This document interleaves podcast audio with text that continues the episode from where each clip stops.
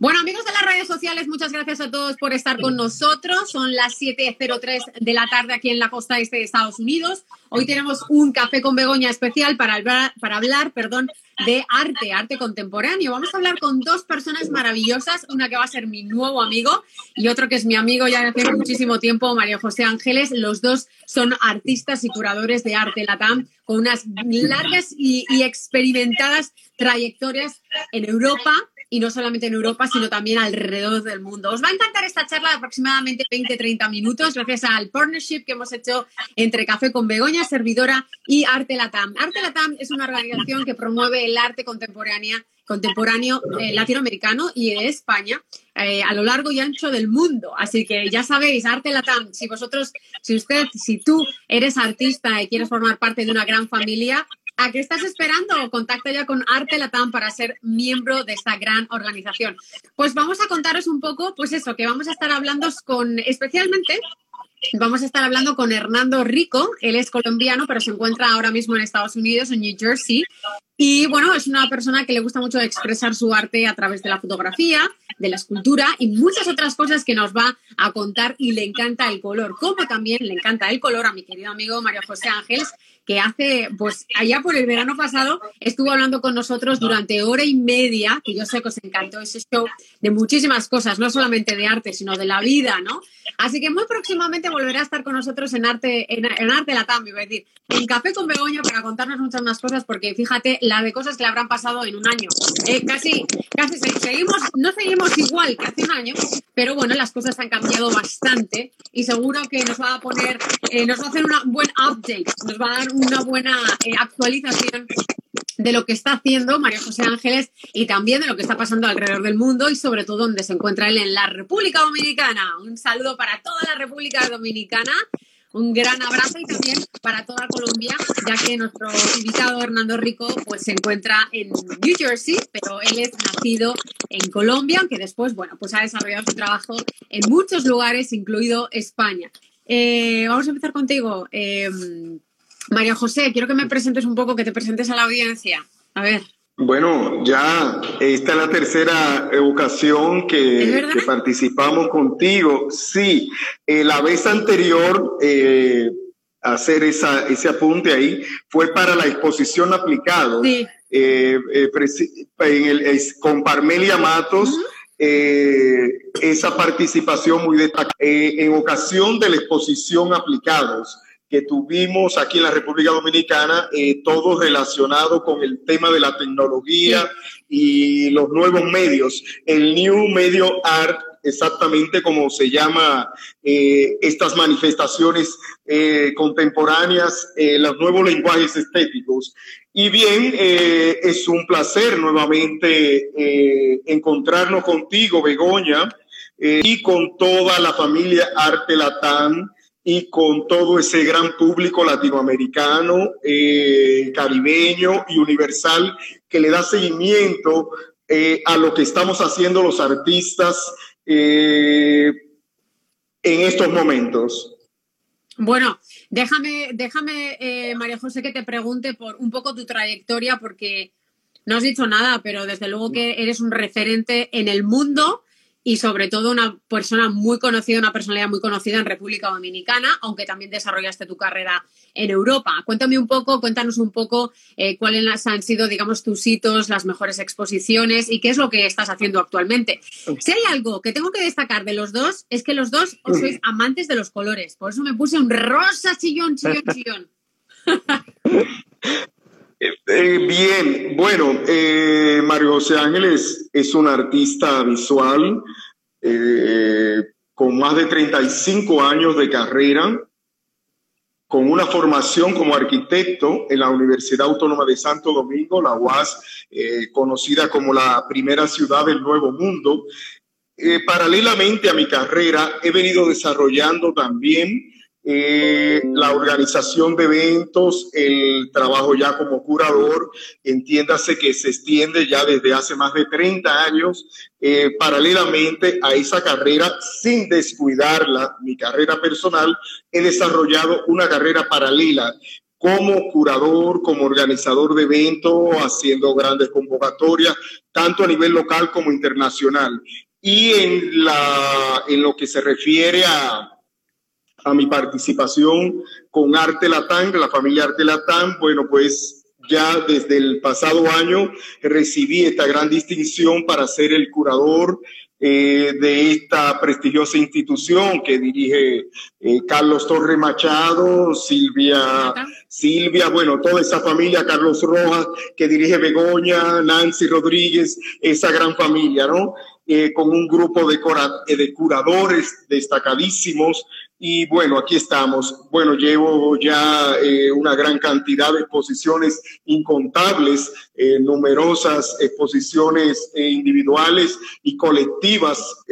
bueno, como tú decías, en, la, en Europa, donde residir durante nueve años, específicamente en la ciudad de Bruselas, pero tomando la ciudad de Bruselas como sede, ¿no? Para moverme era la base eh, desde donde eh, me movía hacia las principales eh, ciudades europeas como Madrid, bueno, en Italia, Alemania, bueno, un sinnúmero de horas de exposiciones que no me vienen a la mente, pero ahí está la trayectoria.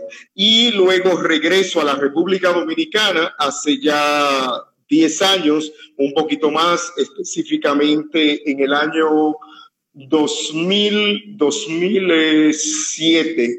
Regreso a la República Dominicana y eh, me integro eh, completamente nuevamente a todas las actividades, continuando eh, con mi trabajo personal como artista y al mismo tiempo también en la organización de eventos, eh, las, eh, citando dentro de las exposiciones destacadas organizadas.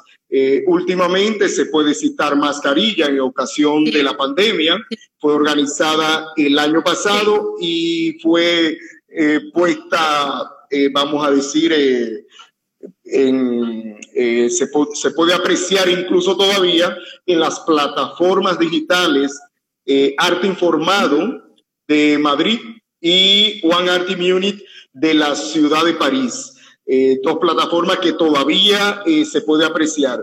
En, en los próximos días estamos ya eh, preparándonos para presentar esa exposición de manera física aquí en la República Dominicana, 18 artistas. mencioné anteriormente también la exposición aplicados eh, que fue la exposición eh, más reciente en la que me vi eh, involucrado como artista y como curador de esa muestra. también, obviamente, hay que recordar esa gran experiencia que el año pasado tuvimos Croma, ¿no? Esa gran exposición, eh, que es con la exposición con la que eh, me inicio como curador en arte latino. Es un poquito de introducción de lo que es Mario José. Bueno, me, manifiesto en, en, diferentes disciplinas, aproximadamente una, unas siete disciplinas o u ocho, siendo la, la pintura el fuerte de mi carrera, y valga la, la promoción ¿no? de lo que vivo, eh, de las ventas de mis obras, pero está el arte digital, las instalaciones, la fotografía, el dibujo, eh, la escultura, bueno, una diversidad de disciplinas, creo que por ahí anda eh, más o menos unas siete, incluyendo lo más reciente eh, en mi carrera artística, que son los drones. Eh, el uso que le estoy dando al dron no es solamente eh, la toma de una buena de una buena vista, ¿no? Sino más bien el dron lo estoy usando como una herramienta más dentro de lo que es mi formación y dentro de lo que es ya eh, las diferentes disciplinas en las que me expreso. Estoy hablando de la, del uso de los drones, eh, de la tecnología, de las cámaras, y entonces es más o menos como, como anda mi vida, como anda mi carrera. ¿eh? Ok, ya me contarás eso de los drones más ampliamente cuando te invite a otro café, ¿ok? no, yo creo que es oportuno. Eh, ¿Dónde vas? aquí estoy, ah, ¿eh? Yo creo que, es creo, que es eh, creo que es oportuno, eh, puesto que estamos en una, en la nueva, vamos a decir, en, en un momento en el que la pandemia precisamente ha, puesto al descubierto eh, nuestras capacidades, ¿no? Y las nuevas manifestaciones, eh, los nuevos lenguajes estéticos, eh, las nuevas manifestaciones artísticas como el video arte, las instalaciones multimedia, el new art, el fotomontaje digital, la realidad virtual, el medio performance, es precisamente lo que se percibe eh, y que se ha acentuado más en un mundo en que la era digital, la era tecnológica, eh, no ha puesto a todos eh, precisamente como pegado de la pared y todo lo que, entiéndase, todas las profesiones, la medicina, los poetas, eh, los ingenieros, los abogados, han tenido que verse en la necesidad precisamente eh, de ponerse las pilas, como decimos nosotros aquí en la República Dominicana, y actualizar sus conocimientos. El artista como, como ente viviente, como, como persona eh, que forma parte de la vida, de, no puede realmente quedarse atrás. Y todo lo que es eh, el uso de esta tecnología, precisamente estamos llegando eh, gracias a todos estos recursos que ya hace un tiempo eh, fueron, fueron creados por el hombre, pero que precisamente la pandemia lo ha puesto, no, no, nos ha dicho, aquí está. aquí está todo esto, ¿no? la vida va a continuar, pero continuará a través de lo que son los medios digitales, las manifestaciones y las disciplinas. Aquí se puede apreciar, este es uno, uno de los drones, eh, un, un dron, eh, valga la, la, la, promoción también, incluso ¿no? de, la, de la empresa. Este es el nuevo modelo de la marca eh, DJI, el ER 2S que acaba de salir el 15 de abril, el 15 de abril de este, de este año, hace tan solo unos días, y ya lo tenemos como parte de lo que es el trabajo que estamos realizando para poder llegar y estar actualizado con todas esas manifestaciones y los nuevos lenguajes estéticos, por lo que yo creo que no solamente corresponde a Mario José Ángeles como artista, ¿no?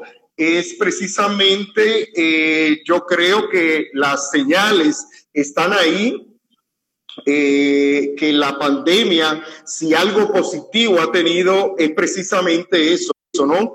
que no, nos ha despertado hacia un mundo existente que existe ahí, pero que, que está al alcance de todo y que los artistas visuales también tenemos que formar parte de, la actualidad, de la contemporaneidad. O sea que Begoña, eh, todo, hay, todo esto eh, forma parte de lo que conversaremos en el día de hoy. ¿eh? Vale, María José, después de esta corta introducción, sí. María José se pone a hablar y a mí me encanta cómo habla. Pero María José, vamos a dejarla hablar, Hernando.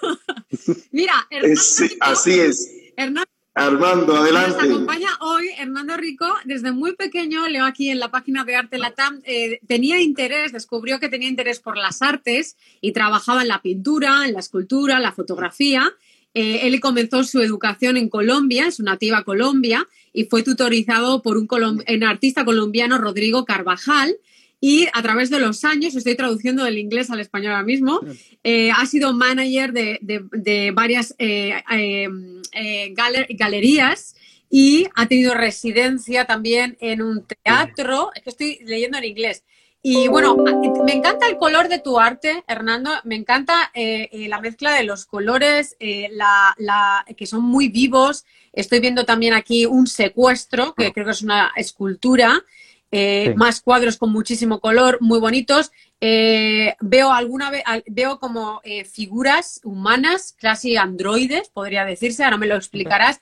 Y bueno, él también tiene una larga trayectoria muy distinta a la de, a la de mm, Mario José Ángeles. También ha estado en Madrid, también lo he visto, que creo que lo he leído por aquí, que has estado los, en los estudios, Master's Degree en el estudios del Museo de la Universidad de Alcalá de Henares, me imagino en España.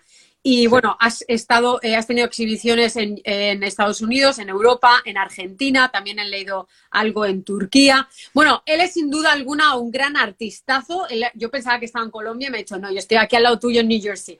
Así que Hernando, el micrófono es tuyo, la pantalla es tuya y cuéntanos un poco eh, qué es lo que quieres transmitirnos un poco ahora, si quieres extender un poquito tu, currículum, tu resume, y después, bueno, pues vamos perfilando un poco las preguntas y haciéndote preguntas un poco a qué se debe tu pintura, lo que te había dicho de los androides, y bueno, pues preséntate. Pues vamos, mira, Begoña, yo empecé a trabajar desde muy pequeñito. Me entusiasmó un profesor que tuve cuando estaba todavía en la escuela, que me empezó como a dar diferentes pautas. Tratas, este material, tratas este otro material, las esculturas, pintura, haz todos los errores que puedas y ve reconociendo los materiales y aprendiendo cómo usarlos. Esto me conllevó a que me aceptaran aquí en Estados Unidos en la Academia de Artes de Nueva York. ¡No, wow! Ah, allí me estuve formando por ah, más o menos un año y de ahí pasé a la, para la Universidad ah, de Kane en Nueva Jersey. Ahí terminé eh, mi, mi BFA o el Bachelor Degree en, Bellas Artes. Tradúceme porque no te había entendido. Exactamente. A través de ese, momento, de ese tiempo de que estuve en la universidad, yo nunca me quedé en la universidad realmente. Empecé a exhibir, empecé a, poner mis obras en diferentes exhibiciones ah, en grupo, empecé realmente a exhibir en Bélgica, precisamente. Eh, de ahí pasó para Grecia, España, Turquía, ah, Alemania, para finalmente lograr regresar aquí a los Estados Unidos y ser aceptado aquí en las galerías de los Estados Unidos. Ah, luego me llevaron a la Argentina y así he venido dando la vuelta. Me incorporé también como asistente o como manager de, curaduría para la galería Rupert Ravens en Newark, aquí en Nueva Jersey. Eh, allí duré también un año con ellos, trabajando con diferentes proyectos, particularmente contemporáneos, de arte contemporáneo.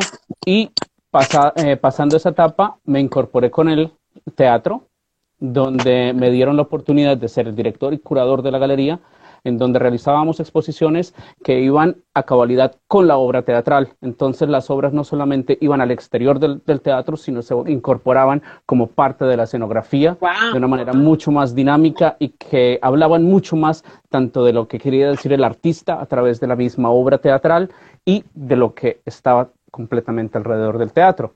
Entonces fue una experiencia que me agradó muchísimo, ya que podíamos hablar de diferentes temáticas, tanto políticas como sociales, como divertidas, ah, que nos daban diferentes ámbitos en el desarrollo social, que es lo que a mí me interesa siempre.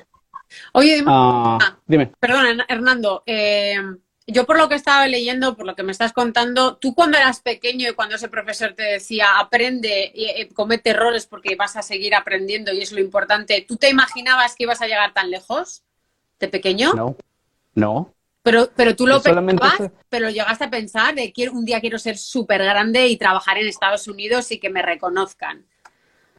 Nunca pensé ¿Nunca? de quedarme en los Estados Unidos. Siempre pensé en quedarme en Europa. Mm pero terminé acá y me siento bien con ello.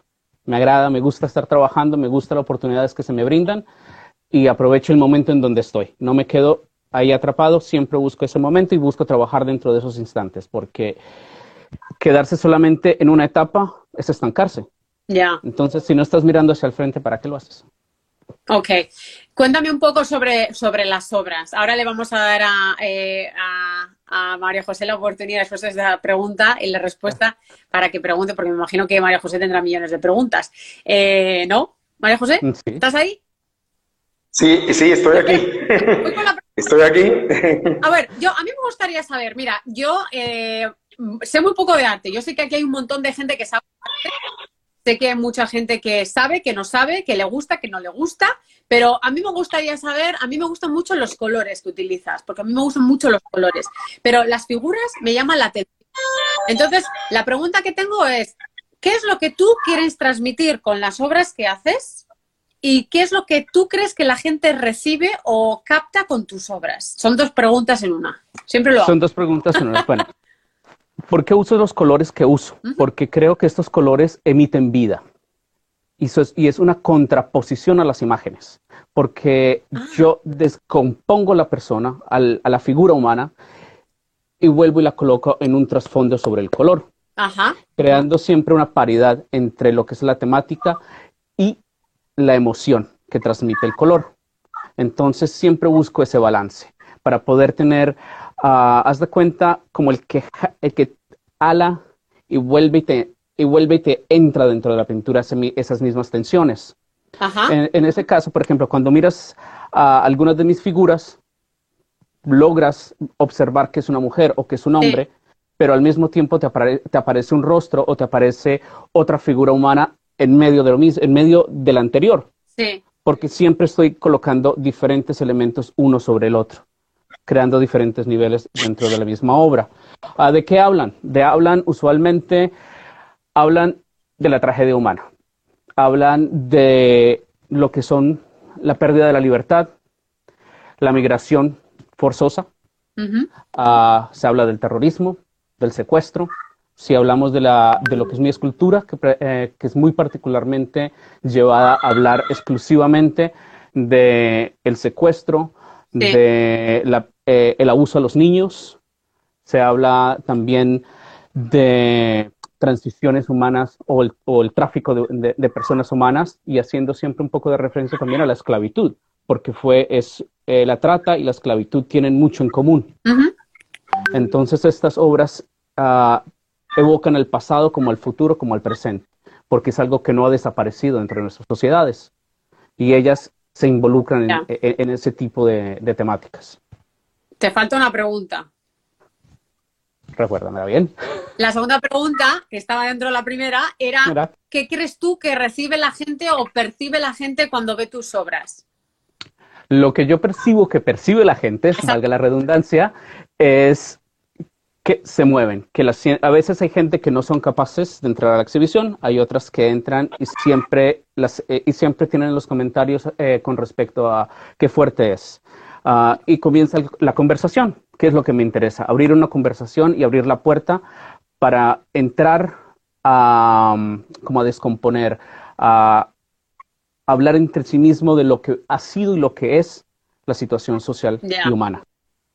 Eh, las personas siempre entran en, ese colapso, diría yo, mental, cuando se enfrentan a la pintura o se enfrentan a esa escultura que te está diciendo muy de frente, este hombre está muerto hoy.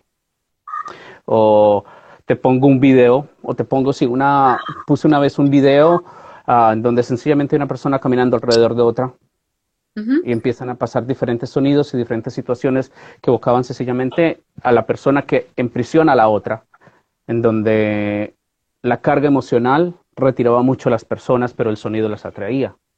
¿Y eso qué simbolizaba? Eh, ¿Malos tratos quizás? ¿O el abuso. ¿Una que controla a otra? ¿O...? Eso lo dejo mucho a la interpretación personal, porque tiene que ver con lo que cada cual ha vivido. Yo no puedo imponerte una visión propia, más sí evocar a lo que pudo o no ser. Entonces la persona misma tiene que entrar allí, escuchar, evidenciar y algo le traerá. O vivió algo o supo algo y esas imágenes son las que tienen que recopilar. Hernando, entonces podemos decir que todas las obras que tú creas, tanto en pintura, escultura y, en, video, en video, están relacionadas directamente con los hechos, digamos, sociales que a ti te conmueven y te, y te, y te preocupan como lo Absolutamente. la esclavitud, la inmigración forzosa, todos estos aspectos. Efectivamente, o sea, yo vengo de una sociedad, de una sociedad colombiana que hemos crecido viendo la violencia. Hemos crecido viendo cómo partidos políticos desaparecen. Hemos visto toda esta semana cómo un Estado está acabando con la sociedad colombiana por protestar por sus derechos. Todo esto lo he vivido Lo hemos visto por años en Colombia. Ya. Es imposible para mí no pintar o no hablar de estas situaciones que no son solamente colombianas. Ya. También han sucedido, en la sociedad argentina, en Chile, en México, acá mismo. Lo vivimos por cuatro años. Eh, entonces, las imágenes y las obras, aunque evocan en un momento muy particular a través de lo que yo he visto y he vivido y he vivenciado, también fácilmente se pueden conectar con las vivencias y con los sucesos recientes. Y me imagino que cada persona, como decías tú, yo dejo a cada una que haga su interpretación, ¿no? Me imagino que cada persona hace una interpretación totalmente distinta de, tus obras, porque lo que en función de las experiencias de cada uno, ¿no? Sí. Sí, esa, siempre ha sido mi intencionalidad. Nunca he pretendido redirigir a alguien. Prefiero a veces no colocar nada de escritos en las paredes para que siempre exista esa libertad de, interpretación. Vale, tengo una pregunta sobre una de tus obras, pero le voy a dejar a María José que intervenga. Si tiene alguna pregunta antes de, continuar con mis 257 eh, preguntas, no, es broma.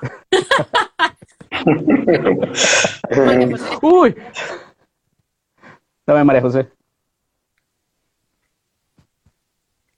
Hola, Armando. Hola, María José. ¿cómo Estás? Sí, ¿nos escucha? Bien, bien, bien. ¿Me escuchan? Sí. Por aquí estoy. ¿Se me puede ver? Sí, sí. Digo que si tienes alguna pregunta para Hernando esta noche. Bueno, eh, estuve escuchando con atención sus explicaciones, su trayectoria, su formación, ¿no? Pero sobre todo eso que acaba él de señalar en relación a lo que está sucediendo en estos momentos, ¿no? En Colombia. Yo diría que no es solamente Colombia, como él decía, ¿no? Es la situación eh, que se refleja en, sobre todo en los países latinoamericanos, ¿no? Y caribeños. Eh, tienen algo en común todos en su desarrollo social, político, cultural, ¿no? Y precisamente todos esos son temas eh, de inspiración, puesto que la, el arte ha sido siempre eh, un medio, eh, una voz, ¿no? Que todos nos, en el cual nos, nos reflejamos y nos identificamos, pero también la voz cantante de aquel que no puede hablar. Entonces, de alguna manera, en cada una de las expresiones artísticas eh, y esa responsabilidad que tenemos nosotros los artistas eh, de llevar ese mensaje, ¿no? Tal como lo hizo un día Picasso en esa famosa obra El Guernica, ¿no? Eh, aquel momento que se estaba presentando en la ciudad, aquella matanza, ¿no? Y él, él cogió sus fusiles, que son los pinceles, la pintura, y bueno, y luego andaban los alemanes detrás del cuadro eh, por destruir esa pintura y, esa famosa frase, usted hizo esa obra, no la hicieron ustedes. Entonces yo creo que, que también de esa misma manera Armando también está dejando su impronta, su sello, en un momento en que de la sociedad, ¿no? Y todas las eh, nuestros países están eh, revisando, ¿no? Eh, sus políticas sociales, culturales. entonces, precisamente esa es la responsabilidad que tenemos. yo diría que Armando eh, y sobre todo lo hace eh, como él expresó a través del color, esa viveza que muestran sus obras, que ya en alguna otra ocasión se lo he expresado, recordándome mucho a esos pintores eh, fauvistas, y sobre todo con esa fuerza, esa expresión de esos colores primarios, fuertes, intensos, que expresan vida e intensidad. Eh, tal como lo hizo Gauguin eh, y esos artistas eh, ya hace un tiempo y que todavía artistas de hoy lo están haciendo. A ver si, si de repente no, Armando también se ve involucrado al igual que yo, y que estoy también haciendo más bien un llamado, ¿no? Puesto que precisamente la pandemia, eh, eso es lo que ha dejado eh, de, como positivo, ¿no? que si no es tal como lo decía eh, Carlos Torres en una participación anterior, el uso de la tecnología, ¿no? Sin dejar nuestra formación, sin dejar a un lado las formaciones tradicionales, pero sí de alguna manera continuar evolucionando. O sea que es una exhortación más bien que invito a Armando a que siga explorando, que no se detenga y que esos mismos colores lo lo, eh, se puedan ver a través de la cámara, eh, de las cámaras digitales, porque no a través eh, de un, de un dron, de, una, de una imagen de un dron captada desde arriba, tal como como aquí lo podemos ver, esta máquina poderosa que, que quiero muchísimo. Eh, y bueno, Armando, nada, eso, de eso, esa quería como, aparte de haberte escuchado ya, pues quería hacer esa, también esas anotaciones, no tanto para ti, ¿no? Sino para todos aquellos eh, que nos están escuchando en estos momentos. La importancia de los nuevos medios, los nuevos lenguajes estéticos eh, que forman parte de la vida eh, de la actualidad. Eh, yo creo que debemos darle uso a todo esto. Es importantísimo que hagamos conciencia como creadores de este tiempo, que hagamos conciencia de lo que significan estas herramientas. Muchas gracias por tus aportaciones, Mario José. Bueno, yo te había preguntado también por si tenías alguna pregunta para Hernando. Hernando, me estás cambiando el nombre a mi invitado. Sí, Hernando, Hernando, perdón. A mí me llaman de cualquier manera, o sea, que nunca se aprende el nombre de la gente. Sí, No os preocupéis. Eh, Hernando, esto, bueno, después de estas anotaciones de María José, siempre tan, tan interesantes, mira, me gustaría decir eh, una cosa que nos acaba de escribir una de las personas que nos está viendo. Hay mucha gente que nos está viendo, gente que va, viene, va, viene y otros que se están quedando con nosotros, mucha gente artista que le está gustando la entrevista. Y SW Terp Terpo43, que no sé si será amigo vuestro, hola, ¿qué tal? ¿Cómo estás? Dice, toda forma de protesta es válida y no influyente. Es más, las palabras no condicionan opiniones en una obra de arte, sino pueden reafirmar un sentimiento interior y válido en el arte contemporáneo. Bueno, qué cosas más bonitas dicen, ¿eh? ¿Estás de acuerdo o no estás de acuerdo con ello? ¿Te lo Estoy de acuerdo. Estoy de acuerdo. Las palabras dan a, a claridad lo que desees tú interpretar. Las palabras son tan interpretativas como las imágenes. Todo depende dentro del contexto que se coloquen. Y precisamente vamos a hablar de imágenes porque mm, te propongo un juego. Eh, Dale. Fernando, yo voy a elegir un cuadro que me ha gustado muchísimo y después quiero que tú me, me, hables del cuadro, de uno de los cuadros que, o de una de las esculturas o una de tus obras que más te gusten y me lo, me lo describas. Eh, por una razón u otra. Entonces, yo elijo primero. He elegido Silence 2 o Silence the Second, no sé cómo lo llamas. Eh, es una mujer. Silent 2, ¿verdad? Yo veo una mujer, eh, eh, veo los, los, muslos, veo la parte de atrás de la espalda, veo los senos y veo como, como trazos rojos y el fondo es amarillo. Y a mí me inspira, le llama silencio, pero a mí me inspira como una mujer eh, en una posición muy relajada, como haciendo yoga o algo similar. No sé si eso es lo que querías transmitir. En esa imagen hay un poco de erotismo, hay un poco de conexión interpersonal. Buscaba más crear esa sensación de, búsqueda, de, casi de una penetración entre, entre las dos personas, las, casi las tres personas que están en esa imagen. Ah, ¿hay tres? Ajá. ¿En serio? Ahí hay una mujer tomada de los brazos de otro y sobrepuesta en una imagen de espalda. Porque le estoy dando la vuelta a la laptop para mira, más o menos. ah, qué curioso. Qué curioso, o sea, hay que analizar bien la obra para ver las cosas que tú has proyectado. Hay diferentes, igual, como decía María José, Ah, por ejemplo, cuando yo trabajo en arte digital, que ah, hago un fotomontaje, usualmente esos fotomontajes tienen alrededor de unas 15 imágenes superpuestas, creando una sola imagen en concreto. Y cuando la, observas, vas a observar diferentes mm, imágenes, diferentes formas, y entre más la observas, más cosas te van a ir saliendo. Ya, o sea que hay que tomar tiempo y un buen café para analizarlo bien porque a primer paso verás algo abstracto, mientras lo miras detenidamente, cosas te empiezan a salir. Y me parece que eso es lo, lo, interesante, por ejemplo, de trabajar con, con, imágenes digitales, porque te dan la oportunidad de, de aún aumentar mucho más la cantidad de interacción que te puedes tener con ella. Bueno, ahora te toca a ti. Quiero que elijas una obra tuya para que me la describas y me digas por qué eliges esa obra y, mm, eh, por qué te gusta, quizás porque te define. Cuéntame. Mm, a mí me gusta mucho una escultura que se llama Secuestro 1. Son dos pies sobrepuestos uno sobre el otro con dos, con dos grilletes dentro de una caja de vidrio que son unos vidrios espejos en, el interior. Cuando prendes la luz, ellos se duplican en miles y miles y miles de imágenes en cada dirección que tengas, que tú observes, porque pues al interior son solamente espejos.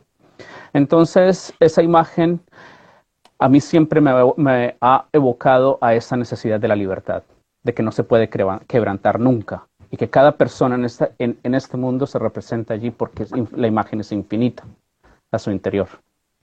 Y los grilletes representan esa necesidad de libertad, de que tienen que romperse y seguir adelante. Mira que es difícil dejarme sin palabras y sin preguntas, pero me dejas sin palabras, porque me llama mucho la atención lo que cuentas. Mario José, ¿tienes alguna pregunta para él en relación a, a sus obras y de qué manera hace sus obras y qué es lo que proyecta con sus obras? Muy bueno, muy buena la, la inquietud. Eh, el trabajo como curador que hago, eh, y mucha gente eh, se cuestiona, ¿no? En cuanto a lo que es el trabajo que debe hacer precisamente un curador. y esa forma de ir conociendo y escuchando, desde que comenzó la entrevista, ¿no? Había visto sus obras, pero escuchar el proceso de, el proceso como curador precisamente comienza eh, con toda esa explicación que ha venido dando el artista. Eh, a diferencia de muchos curadores que se limitan solamente en una exposición a curar las obras que se presentaron, eh, yo voy siempre un poquito más allá. Es así como, como, como, como se realiza el trabajo que hago. Y ya con las explicaciones y todo el proceso eh, de, lo que, de lo que es su formación, me da, me da pista, me da señales de lo que es el artista eh, en, que estamos escuchando. Eh, a la hora de la selección propiamente de la obra, ya tengo una mayor idea de lo que es, de quién es ese artista. Entonces yo pienso que, para un futuro, ¿no? Eh, escuchar hablar, no tan solo había visto sus obras, eh, tanto en las publicaciones que se hacen en Arte Latam, pero escuchar ya eh, bien a fondo y todavía me gustaría seguirlo descubriendo más, Armando, escucharlo, escucharlo, eh, es parte de lo que es el proceso eh, que realizo como curador. No tan solo, vuelvo a repetir, de sus obras, no, sino que el trabajo ya de curaduría comienza con la, con la formación de la, de la persona, incluso con sus valores eh, éticos, eh, su visión eh, política, social de la sociedad en que vive. O sea, va más allá de la simple, de la simple observación de una obra. O sea que en ese sentido yo creo que, que estamos delante de un artista inquieto por la sociedad, inquieto por, por los seres humanos, no tan solo por la realización de una obra, eh, simplemente pintarla y la satisfacción de pintar. O sea, va más allá, estamos delante de un artista que va mucho más allá, que está comprometido sobre todo con su sociedad, eh, no solamente la sociedad en la que está viviendo ni en la que nació, sino con la sociedad eh, global y los problemas actuales que corresponden a todo ser humano. Eso iba a decir yo, una persona, un artista comprometido con la sociedad que aunque suena muy manido, pero es que es la realidad, ¿no? yo no me lo esperaba, de verdad. Yo he conocido a varios artistas y, cada uno, digamos que como decimos en México, tiene una onda distinta, ¿no? cada uno tiene sus inquietudes y cada uno plasma aquello que más le gusta, ¿no? Eh, mira, hay un montón de gente conectada y me gustaría comentar, eh, decir este, este post, este comentario que ha hecho Noguera Ernesto. Hola Ernesto, no sé dónde te encuentras, eh, pero bueno, gracias por vernos. enorme admiración por Hernando. Dice, el universo es tremendamente especial, especial al generar artistas de tal calibre. ¡Wow! Eso es una, un gran piropo, ¿eh, Hernando? Mira, y nuestro compañero SW Terpo 43 está lanzando preguntas. Muchas gracias, podéis enviar todas las preguntas que queráis. Y me dice, mira, esta pregunta también es muy manida, pero te la voy a hacer porque a mí también me parece interesante. Dice, oye, pregúntale, dice, pregúntale, ¿un artista nace o se nace, Hernando? Uf, ambas, diría yo. Se hace. Yo diría que ambas. el artista se hace con el trabajo. Yo diría que ambas, porque sencillamente hay personas que nacen con, con esa intencionalidad, pero la gran mayoría nos tenemos que hacer. Tenemos que aprender a hacer con nuestras manos el que hacer, porque esto no aparece por sí solo. Ya. Ya. Bueno, tenemos otra pregunta eh, también de SW Terpo 43. Eh, dice, Oye, también pregúntale esto, ¿qué artistas han influido en su obra, en, su obras, en sus obras en general, en todo lo que haces? ¿Quiénes han influido? Y yo te preguntaría, ¿y quién te está influyendo ahora mismo? Porque me imagino que esto va también por temporadas, porque habrá una temporada o, una década o unos años que te habrá influido unos pintores u otros, u unas tendencias u otras, y me imagino que ahora irá cambiando. Y por cierto, Noguera Ernesto está en Australia. En Australia. ¡Hola, Australia! ¿Qué artistas me han, influenciado? Caballero, me ha influenciado bastante, me ha influenciado la obra de Francisco Ruiz, que es un artista contemporáneo argentino actual. Me ha influenciado también la obra de Tintoretto, de, Caballero, ya lo había mencionado, del Greco. Es una obra, la del el Greco, me encanta, me parece que su obra es muy interesante y muy rica en su material. Ah, también me interesa mucho la obra de Bacon, ah, particularmente ellos. A mí me llama la atención eh, que, que, Mario José antes haya mencionado el tema de, del Guernica, de Picasso, porque cuando yo he visto las figuras y te lo he preguntado, automáticamente me he ido a Picasso. la que tengo aquí atrás precisamente está basada en una de ellas. Ah, y también al grito de Munch, también, cuando lo he visto así como desfigurado. Nada. Y entonces eh, me ha venido así a, los colores del grito, ¿no? Así el naranja. Y entonces, no sé, ¿tienes también influencia de ellos? No. Hmm. La, la, que tengo atrás, pues obviamente sí. Fue además la hecho basada en los fusilamientos que hizo Picasso. Ah, pero en general la obra de Picasso a mí me cansa. Ay, ¿qué me dices? ¿Por qué? Pues no me parece que sea una obra que ya te permite, que te permite ir más allá de lo que tienes al frente, porque Picasso resolvía tanto, tanto los problemas que al final la obra es lo que ves. Oh. Es como yo siempre la he visto. Ya llega un punto en donde no, pasas más de, lo que tienes al frente. Para otros es muy difícil. Yo no, Dime, A un turno ahí, ¿eh? Yo no, no, cuando hablé de Guernica, no asocié tu obra con Picasso, ¿eh? más bien, más bien lo que, lo que representó aquel momento, ¿no? Eh, social, mundial, y que quedó reflejado en la obra.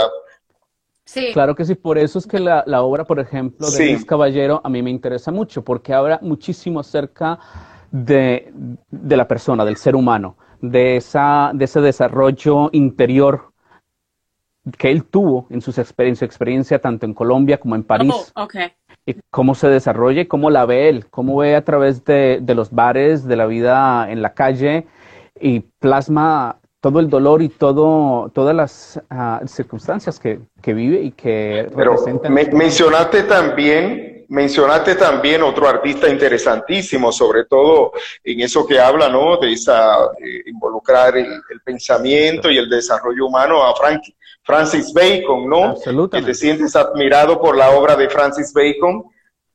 Sí. A la hora, de, a la hora del proceso eh, creativo, eh, de esos primeros estudios que hace, te, te sometes a una, eh, a una rigurosa investigación de lo que quiere plasmar o deja que fluya eh, de manera libre esa imaginación?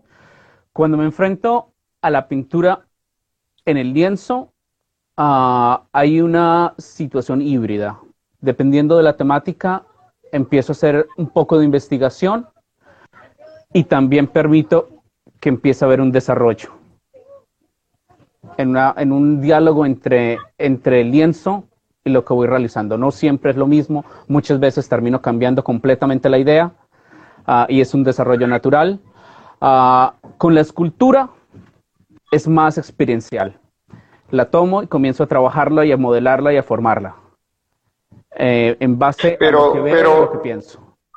Pero hago nuevamente, formulo la pregunta de otra manera. ¿Ese desarrollo implica un eje temático, eh, un, un, punto determinado, un tema determinado en el que quieres plasmar o esa temática va surgiendo en el desarrollo mismo de la obra? No, siempre tengo una temática predeterminada con la que comienzo a trabajar y a partir de ella desarrollo eh, lo que ya es el cuerpo concreto de la obra. Bien, y en cuanto a lo que se refiere ya esa, ya esa parte técnica del colorido, la composición, eh, todos esos detalles propiamente de la construcción de una obra, de ese espacio bidimensional, eh, estar estrechamente ligado, directamente ligado a lo que quiere plasmar o tiene algo de fantasía como debe tener toda obra, ¿no? Eh, algo de algo de algo eh, hasta, hasta decorativo. Es probable que sí, que eso ocurra en tu obra o no, no te interesa eh, mostrar nada de eso. En ocasiones sucede, no puedo decir que no. Hay, hay obras uh, que llegan a ser en, en, cierto momento también decorativas, uh, otras que definitivamente no lo son. Uh, pero como decía, depende en, ese, en el momento en lo que, eh, de lo que esté sucediendo, lo que estoy sintiendo y cuál es el diálogo entre el óleo o entre el lienzo y lo que estoy realizando. Lo último que estaba haciendo eran unas acuarelas muy específicas acerca de las temáticas con Trump.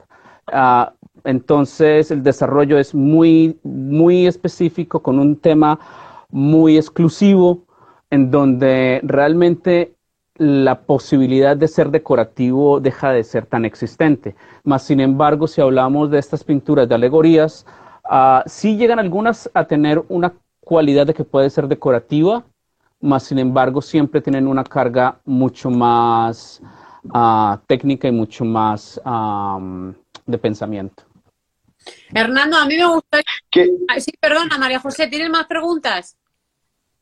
Sí, bueno, ahí mismo, en esa misma, eh, esa misma explicación de Hernando. Eh, ¿Qué persigues eh, solamente a través de la obra? ¿Persigue solamente llevar ese mensaje social o te interesa también que tu obra eh, sea admirada porque, por, su, por su belleza? A mí realmente me interesa realizar la obra porque yo la siento, porque a mí me llena. Si esto conlleva a que la obra se vea a nivel mundial o se llegue, llegue a una galería, perfecto, es parte del desarrollo. Pero si esta obra no llena mis propias expectativas, no tiene por qué salir del estudio. ¿Sí me hago entender? Pero, pero hago, sí, hago, hago nuevamente hincapié, o sea, toda, toda obra de arte, toda obra de arte, bueno, eh, es un poquito eh, el, el universo es muy complejo, ¿no? Y un poco profundo, ¿no? Pero bueno, todos queremos llegar de alguna manera u otra eh, a realizarnos, ¿no? Y, alcanzar el éxito y la fama y el prestigio y todo, ¿no? Eh, obviamente que el arte juega un papel importante dentro de lo que es la vida humana y, ha quedado precisamente dentro de todo lo que es este problema de la pandemia, el arte, eh, o sea, no podemos vivir sin él. Y cuando el confinamiento nos ha agarrado a todos eh, en, la casa y nos ha encerrado durante largo tiempo, precisamente el arte, ¿no? Ha jugado un papel fundamental puesto que el encerramiento nos ha hecho estar más presente dentro de esas obras de arte que tenemos en nuestras casas, ¿no? Y eh, si esa obra nos transmite una sensación de tristeza, de enojo o de alegría, eh, es sumamente importante. Entonces, vuelvo a reiterar, hay un componente dentro de tu trabajo, de tu realización social y estético o solamente social? Social y estético. Hay ciertas obras que yo consideraría que realmente no son para un hogar, no son para la, pared de una casa, son más hechas como para una colección en donde alguien va y la observa. Hay otras obras, por ejemplo, la que Begoña describía, que tiene mucho más esa presentación para que cualquier persona tenga acceso a ella y pueda relacionarse y tenga una reacción emocional, precisamente, mucho más adepta a ella. Porque es muy difícil para nosotros como artistas realmente vivir si solamente creamos obra para el museo. Nosotros tenemos que ser conscientes que las personas, eh, ya sea para su hogar o ya sea en un hospital o ya sea en una exhibición en la calle, Ah, necesitan también tener un poco de relajación, necesitan ver algo que les alegre la vida. Y si solamente les damos imágenes e imágenes e imágenes que nos están pegando en la cabeza, pues terminamos con una sociedad que se va a terminar suicidando. Entendida mi pregunta, muy, muy buena, muy bien, y muy buena tu explicación. No, está, está muy bien, Hernando. ¿eh? Adelante, Begoña. ¿eh? Bueno, me gustaría comentar, porque hay un montón de gente eh, que sigue con nosotros. Muchas gracias a todos los que estáis siguiendo esta conversación tan interesante esta tarde, Café con Begoña y Arte Latam, juntos, unidos por el arte contemporáneo en Latinoamérica y España. Encantada de estar charlando con María José Ángeles, curador y artista, y también con mi querido nuevo amigo Hernando Rico, que se encuentra en New Jersey y eh, también artista y curador. Eh, bueno, seguimos conversando un ratito más si queréis, como unos 15 minutillos o así, porque todavía tenemos algunas preguntas y me están haciendo más preguntas. Mira, eh, Carlos Torres Machado, que es el presidente de Arte Latam, dice, un artista nace. así, lo dice tal cual. Nace. nace. Otra de las personas que nos acompañan, Guridi Art, dice, la perseverancia es más fuerte que el talento. ¿Qué, opinas de eso? Repíteme, porque se cortó un poquito. Sí, decía que Guridi Art, que nos acompaña esta tarde, comenta, la perseverancia es más fuerte que el talento. Necesito de las dos. Yo también opino lo mismo, Guridi. Yo también opino lo mismo. Y va aquí la pregunta. ¿Consideran ustedes eh, que el arte digital sigue siendo arte? Absolutamente. y luego le preguntamos a Mario José. Absolutamente. Bueno, bueno, eh, eh, todo lo que lo voy a citar a ese gran polímata, ¿no? De todos los tiempos, a ese gran genio universal, Leonardo da Vinci. Eh, los adelantos o esa visión, ese talento visionario que tuvo Leonardo hace 500 años es lo que ha permitido hoy día eh, poder eh, darle uso al avión, al helicóptero y a todo lo que aquello se veía como una, como una fantasía. Los artistas en todos los tiempos hemos sido mensajeros de, ese futuro, ¿no? Que luego se manifiesta. Entonces, eh, todas las manifestaciones artísticas y desde el comienzo de esta conversación he sido reiterativo, ¿no? El uso de drones, de cámaras, eh, esta, esta, esta camarita, eh, la GoPro, que creo que ya es la GoPro, GoPro o GoPro, la 8, ya salió la nueva y también valga la, la promoción. Eh, es una cámara así como se ve, pero con una calidad cinematográfica. Y sí, claro, y son de la, al igual que, que los drones, ¿no? Esto tiene una calidad 4K, al igual que la cámara que acabo de mostrar.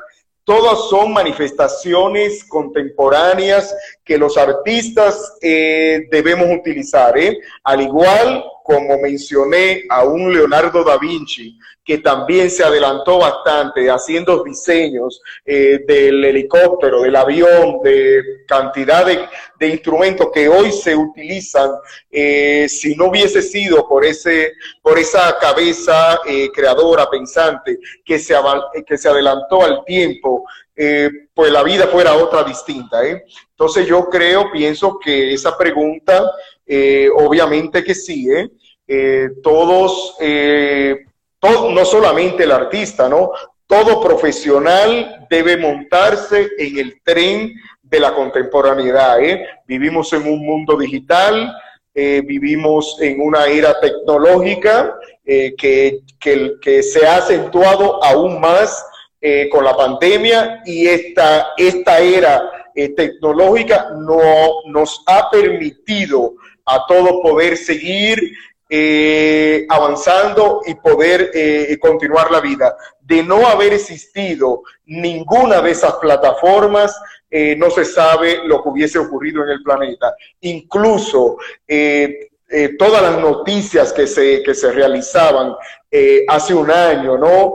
toda esta plataforma facilitaron precisamente para que el caos no, fue, no fuera mayor. O sea que eh, al igual y muchos de los artistas nos mantenemos y lo hemos mantenido trabajando, como es el caso de la exposición Croma, fue posible gracias al uso eh, de toda la tecnología, ¿eh? de no haber sido, de no haber existido estos avances, la exposición Croma no se hubiese realizado, por lo que Arte Latán ha seguido operando y está operando gracias a la tecnología. ¿eh? Ok, muy bien. Bueno, pues ahí queda la respuesta, María José.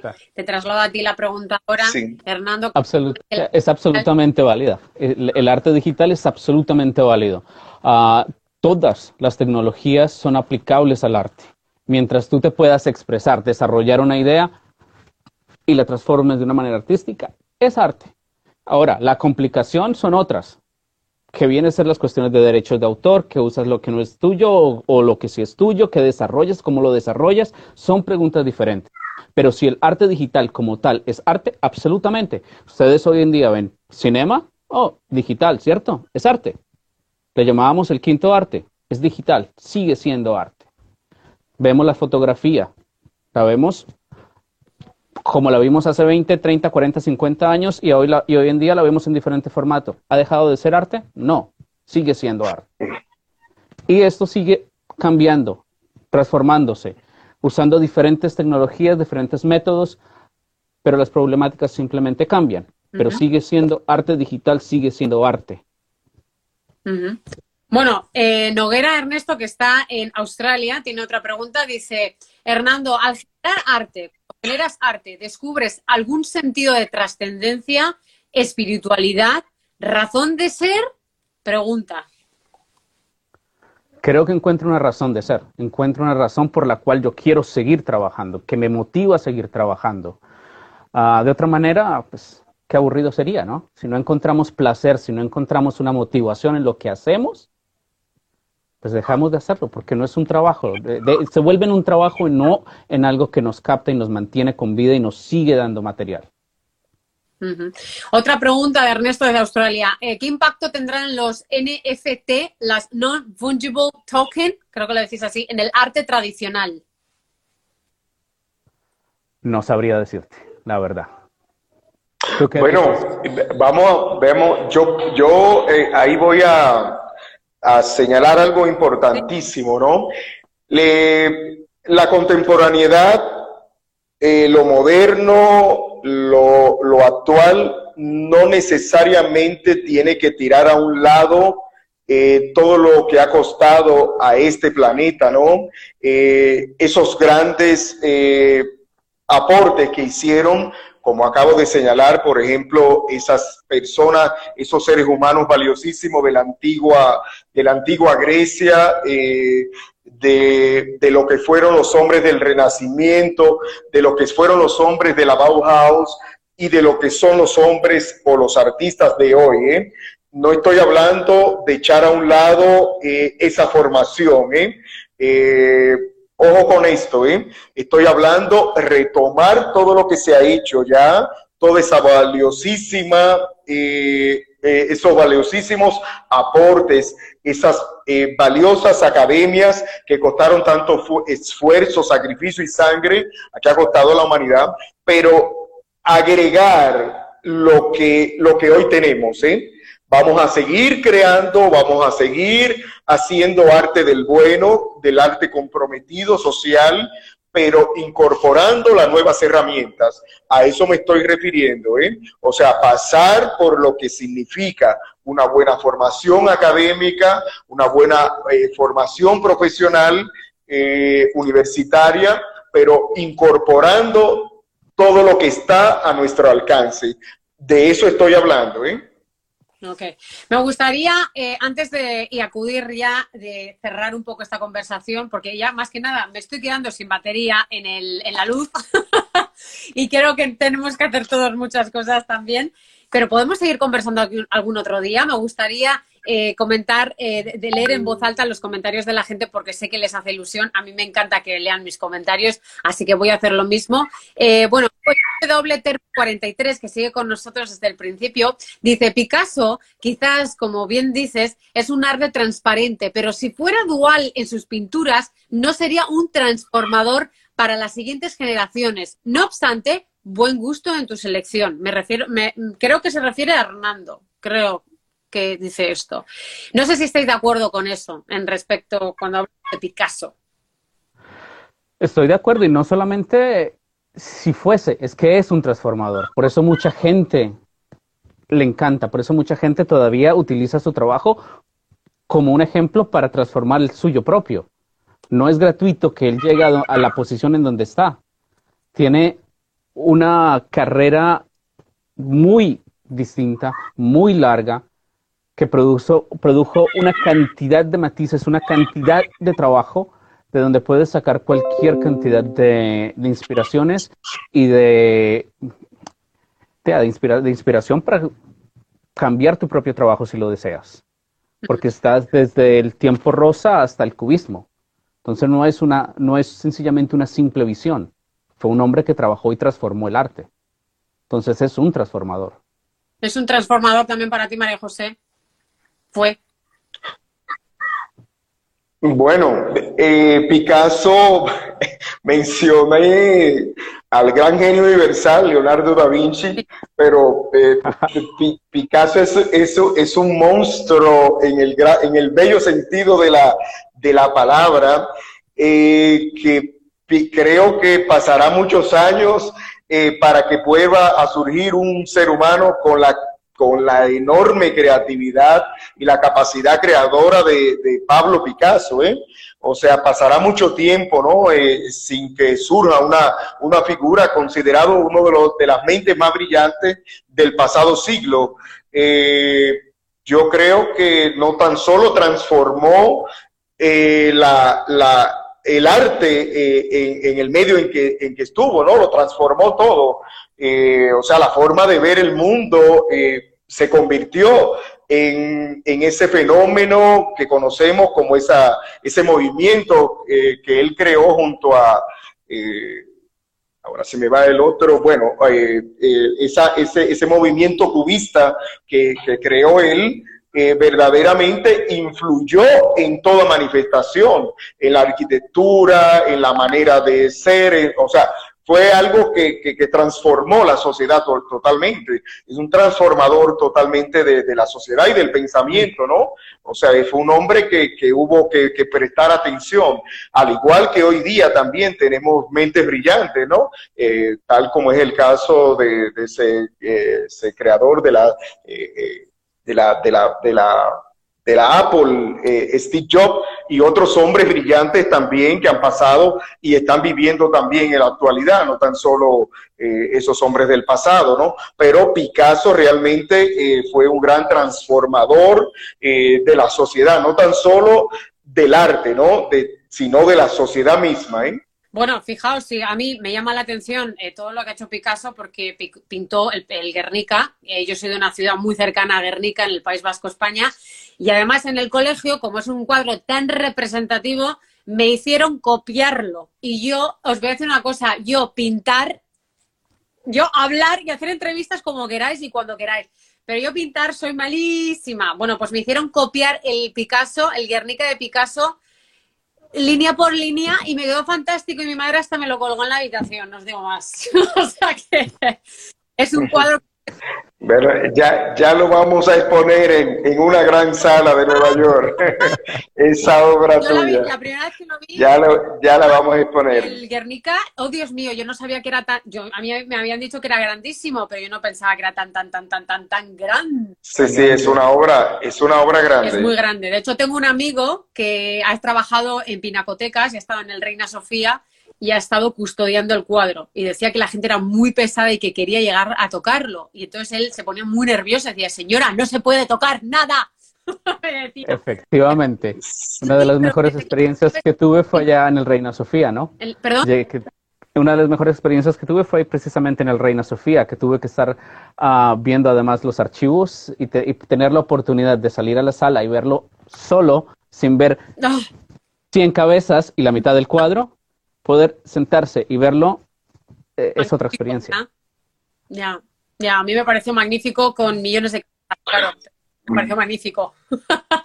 bueno, eh, Silvia Mata, presidenta y cofundadora de Arte Latam, gracias por acompañarnos esta tarde. Fíjate qué cosas más bonitas te dice Hernando. Felicitaciones. Tu obra expande la conceptualización de una voz social. Extraordinario. ¿Eh? Gracias. Bonito. Eh, tenemos por aquí, a ver, más cosas que nos cuentan antes de cerrar.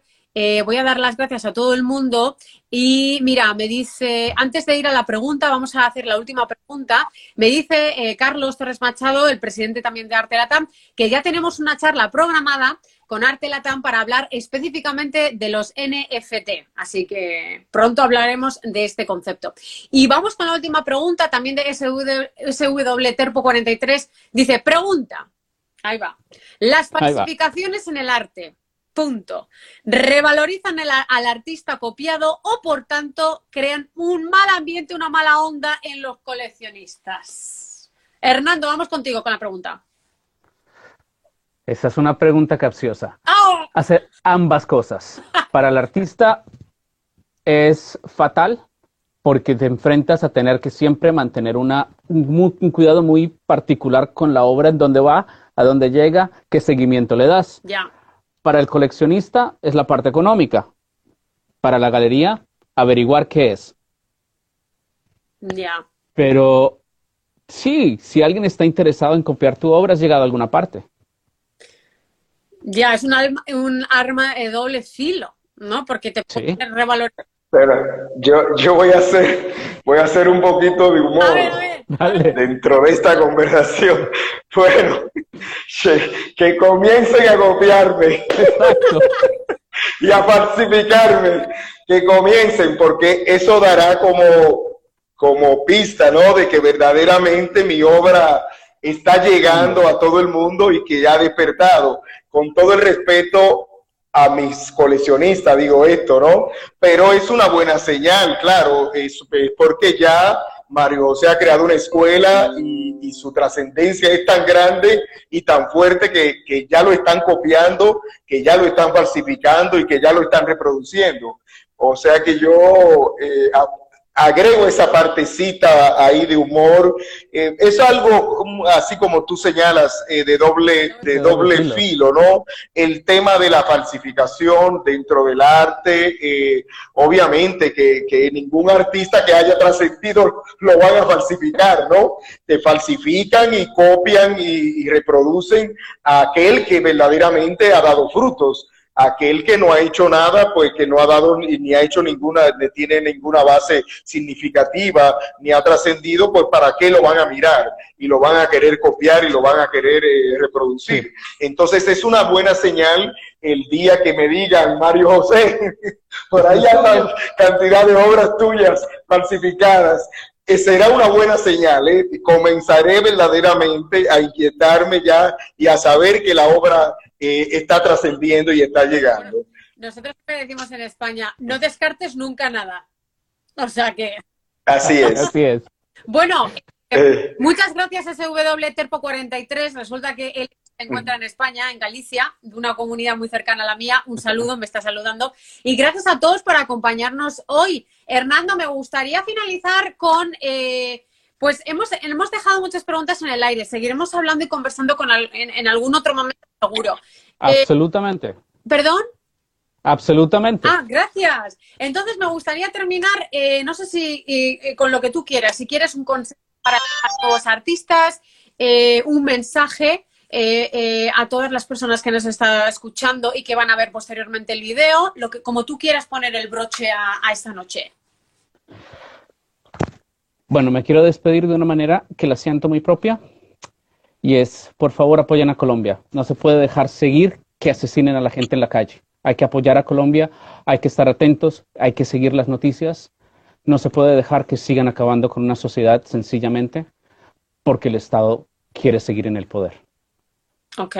Gracias ese mensaje reivindicativo y por supuesto que estamos todos con Colombia y con la libertad de expresión y con la y, en defensa de, los seres humanos. De los derechos humanos, sobre todo. Humanos, exactamente. María José, eh, broche para cerrar. Bueno, eh, reiterar nuevamente que el uso de las, de las herramientas eh, de los medios, eh, el New Media Art, como se conoce en inglés, ¿no? Eh, que, que, verdaderamente reflexionemos los artistas de hoy, que toda esta tecnología son los nuevos pinceles que nos darán eh, y que nos van a permitir eh, poder continuar y seguir adelante, sobre todo abriéndonos nuevos espacios, eh, nuevas oportunidades, pero sobre todo alimentando esa formación que ya tenemos. Vale, ahora me vas a enviar el dron desde República Dominicana y lo voy a agarrar en Conérica. Dale. que no tardará días en llegar, madre mía. Va a empezar a mandar las obras. Tiene, tiene, una, tiene, tiene, una, tiene, tiene un alcance de 18 kilómetros. ¿eh? Cuando, ven, cuando viene a ver, le aumento la capacidad y llega allá donde estás. Vale, vale. Eh, ¿dónde vas? No nos hemos ido todavía. Bueno, que, que muchísimas gracias a, a, los dos, gracias a todos los que nos habéis estado acompañando esta tarde de miércoles, lo hemos pasado súper bien, noche, eh, en, en, noche madrugada en España, no sé ni qué hora es en Australia, yo creo que será como, no, no sé, es que no sé ni... No sé. Alexa, what time is in Australia? Vamos a preguntarle a Alexa. Australia has multiple times. Ok, dice que tiene varias horas. Bueno, por la hora que sea. Bueno, da igual, no nos vamos a enrollar con Alexa. Vamos a que muchísimas gracias por, por haberme acompañado en Café con Begoña ya se cayó. Eh, esta, esta noche, en este especial, gracias al partnership con eh, Arte Latam. Alexa, stop. No para de hablar. Y aquí solo hablo yo ahora. y, y, que bueno, que, muchas gracias, Hernando. Es que, es que para de hablar. Y Hernando desde New Jersey, aquí al lado mío, yo aquí en Conérica y mi querida República Dominicana representada por María José, curador y artista, Hernando Rico también curador y artista. Y, y bueno, que nos vemos cuando queráis. Podemos hacer un especial, súper especial, cuando hagamos... Cada mes vamos a hacer una entrevista distinta, si así lo quiere Arte Latam, así que estaremos los miércoles, si no cambiamos el día, los miércoles a esta hora, a las 7 de la tarde, costa de Estados Unidos, para todos aquellos... Ah, mira, ya me ha dicho, las 10 de la mañana en Australia, donde está este chico, Ernesto Noguera. Oh my God, él está fresco como, una lechuga y nosotros nos vamos a dormir. Así que, que muchas gracias a todos, que he visto un montón de gente nueva y me ha encantado. Mucha suerte y gracias, gracias a todos vosotros. Gracias, Emanuel, por conectarte ahora mismo. Y bueno, y espero que hayáis disfrutado. ¿Habéis disfrutado de la conversación? Muchas gracias a todos por haber estado acá también. Hemos disfrutado también de vuestra compañía. Begoña, muchas gracias. Es un placer haber hablado contigo. Uh, María José. Con María José también. Muchas gracias por estar acá, por tus comentarios y preguntas. Siempre es interesante intercambiar ideas y expresarnos. Y pasar un buen rato, ¿no? Claro. No te hemos puesto, no te he hecho esa pregunta, ya te la voy a preguntar otro día. ¿Cuál ha sido el peor y el mejor comentario que te han hecho? Esa nos la guardamos para la próxima vez. Bueno, de igual manera, ha sido un placer y un honor estar con ustedes, Hernando Rico, y, y contigo, Begoña, nuevamente. ¿eh? Ah, es algo siempre eh, enriquecedor para todos y bueno, nada, que continúe el arte, que siga la creatividad, eh, que siga la tecnología y que, que sigamos vivos en este planeta, ¿eh? que la vida es bella y hay que continuar entusiasmado, con buena actitud y, y creando. Eso es.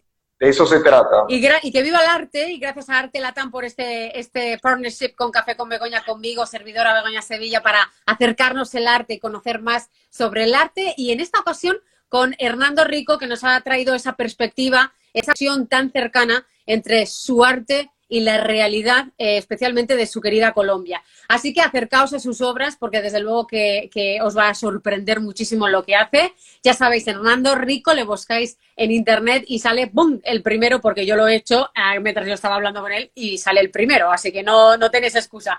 Así que Hernando, muchísimas gracias. Seguimos conversando en otro ratito y tomamos otro café, si os parece. Me encantaría. Ok, bueno, pues un beso enorme hasta New Jersey, aquí al lado, y un beso enorme a mi querida República Dominicana. Ok, buenas noches a todos. Ok, bye, hasta luego. Bye, bye, bye, bye. bye. Chao. Bye, chao Hernando, chao, chao, chao.